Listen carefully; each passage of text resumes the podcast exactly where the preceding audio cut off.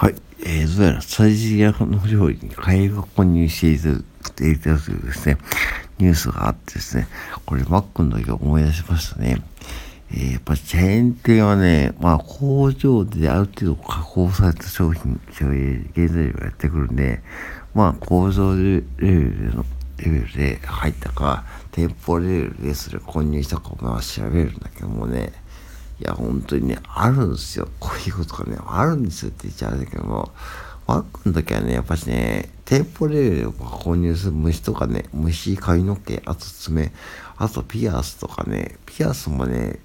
あどっかの店舗であってね、あの、そういう、えー、クルーがね、ピアスをつけたままハンバーガーを作っていて、それが購入したってね、ことがあったありましたね。うん。だからね、やっぱりこう、チェーン店ってのはね、なんでそれ起きるかというと、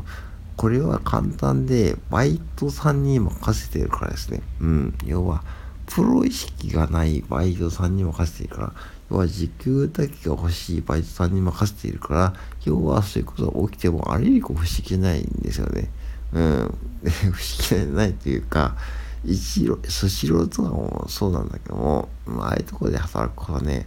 ぱしね、別にこう、プロ意識はどうでもよくて、マニュアルに沿った作業をして、そして、まあ、それで、まあ、商品を作ってるわけですね。お寿司とかハンバーガーとかね。うん。で、そういうことなんで、ある意味こう、チェーン店で食品を安くするためにね、料理を安くするために、そういうふうにやらざるを得ないとかやることで、まあ、そういうふうに低価格である程度美味しいものが提供できるという反面、そういうリスクもあるってことはね、やっぱしある程度分かっておいた方がいいと思うんですよね。なんか、まあ、カエルはね、ちょっと極端だけども、まあ髪の毛とか、ピアスもね、まあちょっとまあびっくりするけども、髪の毛とかね、そういうものは入ってくる可能性は大なんですよ、やっぱし。で、店舗側ももちろん、えー、ね、対策、対策はしてるけども、100%, 100目が届くかと言われると、まあ、ぶっちゃけ届くかって言われると難しかったです。まあ、まあ、もちろん毎日ね、そういう衛生検査とかね、してますし、そういう指導はしてるんだけども、やっぱしね、その辺はどうしてもね、やっぱし難しい。だから、そういう意味で言うと、安くて美味しくて、まあ、早くてってもあるしね、そういう風で楽しめるチェーン店の恩恵を受けてる反面、そういうことがあってもしっかり、しっかりと。要は、それが嫌なら、ちゃんとしたところでお金を払って食べるというのが、それは理想なんだけどそれは皆さん僕も含めて、なかなか難しいんで、王将とかああいうとこ行って食べると。王将中央でもそんなきれいしないしね、ぶっちゃけ。ぶっちゃけそんな綺麗じゃないけども、最低限の衛生基準守られてると思うし、まあ、うん、多分そういうことはね、やっぱしあると思いますよね。だから、これはサービス仕事からされてる人間からしてみると、まあまあ、まあそれはね、カエルはちょっとありえんけどね、多分これ工場レベルで多分入ったんだと思うけども、まあ、ことな話言うと、まあ、そういう虫とかそういうものが入ってた時に、まあ、もちろんクレームとして言う人もいると思いますよね。もちろんね、めちゃくちゃもの入っちゃ別だけどもね、まあ、髪の毛ぐらいならね、ぐらいとか言っちゃあれだけども、まあ、それに対してこう、クレームを言うこう必要は僕はないと思ってるし、僕はたまにこう、まあ、回そういうことがあって、それは言わなかったです。別にこう、うん、なんかね、うん、そう思ってやってましたね。で、ちょっと話を広げると、あとは、そういう意味で言うと、もうバイトさんを使わざるを得ない、こう、チェーン店の接客態度とかで、まあ、なんか接客の応対がおかしいとかね、様子がおかしいとかね、そうやってクレームを言うかというかもう、まあそれもね、はっきり言っちゃうとね、そのクレームをつけるのはちょっとおかしいと思っていてそのさっきも言ったように安くて美味しくていい空間ね、マックさんほんと最近ね、すごいいい店ですよね。なってるしね。Wi-Fi も使えるしね。っていうとこを提供して、あんだけの商品価格で、700円とか500円であれを体験できるんですよね。って思うと、そこにクレームをつけるとかね、その店員さんのちょっとね、そのバイトさんの接客がちょっとおかしいとかね、そういうふうに言ってください見ると、本当に分かってないっていうか、こう自分本位でしか物事を考えられないっていうかね、そう思っちゃいますね、僕はね、体験したとですね。うん。もちろんこれは分かんない。だから、例えば、だから僕はいつも言わないようにしてるのは、自分が知らないところに対してのそういうクレームとか批判はね、ぱし言わないようにしてるし、やっぱしね、自分が体験したことに基づいて、やっぱしこう、話してるんで、それを踏まえると、やっぱしそういうチェーン店とかはね、本当に難しいですよ、そういう管理が。うん。で、セブンイレブンも最近ね、あの iPad 使ってその衛星検査取り組み入れてますけども、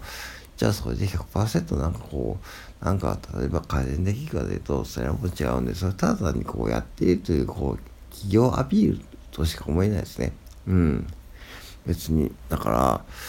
その、そういう意味で言うと、だからチェーン店がどうして製品あんだけ安いのにあんだけのいい空間を提供できるか、スタバとかもそうね、スタバとか、スタバとかマックとか、サイゼリヤとか、まあ、あと丸亀製麺とかね、そういうとこ行ったら、ほんと美味しいですよね、皆さんね、ほんと。丸亀製麺とかの美味しいしさ、サイゼリヤもさ、あんな、あの価格でさ、あんだけの商品出てくると、やっぱし美味しい、すごいと思うしね。うん。あと、ね、寿司ローとかさ、ああいうとこ行ってさ、美味しいお寿司食べれるわけですね。でも、やっぱりそういうことがたまに起きちゃうと、なんかそれで、なんかめちゃくちゃ敏感に反応する人がいると思うけども、うん、そこをちょっと立ち止まって、なんで、自分がそういうふうに、こう、なんだろうな、えー、サービスを受ける側として、なんでこの商品価格でね、今の時ね、この値上がり値上がりって言ってたからね、なんでこの商品価格ね、マックでもね、朝バックのセットなんか300円台から伺いますからね、なんで300円台から、えー、ハッシュポテトとドリンクとね、えー、ソーセージエッグワインが食べれるんだってことね、考えてほしいんですね。で、だからソーセージエッグワインもパンとお肉と卵、チーズとかね、挟まっていてね、で、ドリンクがついていて、ハッシュポテトがついてて、ついていて300円ですよ。もうありえないっしょって感じですよね、今の時ね。じゃあなんでそれができるんだってことはね、それは企業努力だし、で、反面その企業努力を抑えるために、人件費を抑えるためにね、そのアルバイトさんをいっぱい雇って、それで、まあまあ、まあ、ぶっちゃけプロ意識がないというか、別にこうね、その前に沿った仕事をさっとできるようになればいいと思うんで、そこで変にこう、プロ意識が、プロ意識というか、うん、求めた方がいいと思いますよね、変に。で、えー、それを求めちゃうとかわいそうというかね、現場の人たちもね、一生懸命やってるんで、その、ある意味行き過ぎたプロ意識を求めちゃうとかね、こういう時になんかこう、ね、その、カエルが混入した店舗もね、こう一点集中して批判するとかね、多分出てくると思いますよね。なんか X とか見るとね。まあ、確かにそういう店が悪いかもしれないけども、悪いかもしれないけど、でも、その、その店の店長の立場からしてみると、そんな、ありえないでしょって話ですよね。ありえないことが起きたんですよね。でも、チェーン店だからありえないことが起きるということです。うん。これはもうリスク、リスクとして知っておいてほしいし、安く、コンビニもそうだし、安く商品を提供できるってことはね、どこでじゃあそれをコストとして抑えているかってことはね、やっぱ真剣に考えた方がいいと思いますよね。そういう意味で言うと、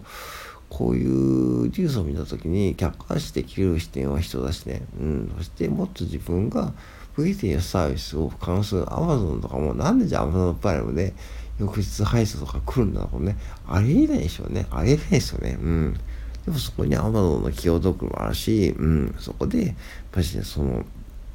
自分がこう、なんか、注文したものがその時早く届く便利さで、ね、例えばそこで持ってきた配達員さんがちょっと態度が悪いとかね、そういうことでそこを突っ込む、突っ込んでもね、なんか、そういうとこじゃないと思う。なんかそう最近こう、そう、それを思う。うん、だから、ぜひね、これカエルはね、確かに許せないっていうか、まあ、本当にイレギュラーだけども、ちょっとしたミスとかね、ちょっとした接客態度の悪さはね、まあ、寛容してほしいですよね。と思ったお話でございます。はい、以上です。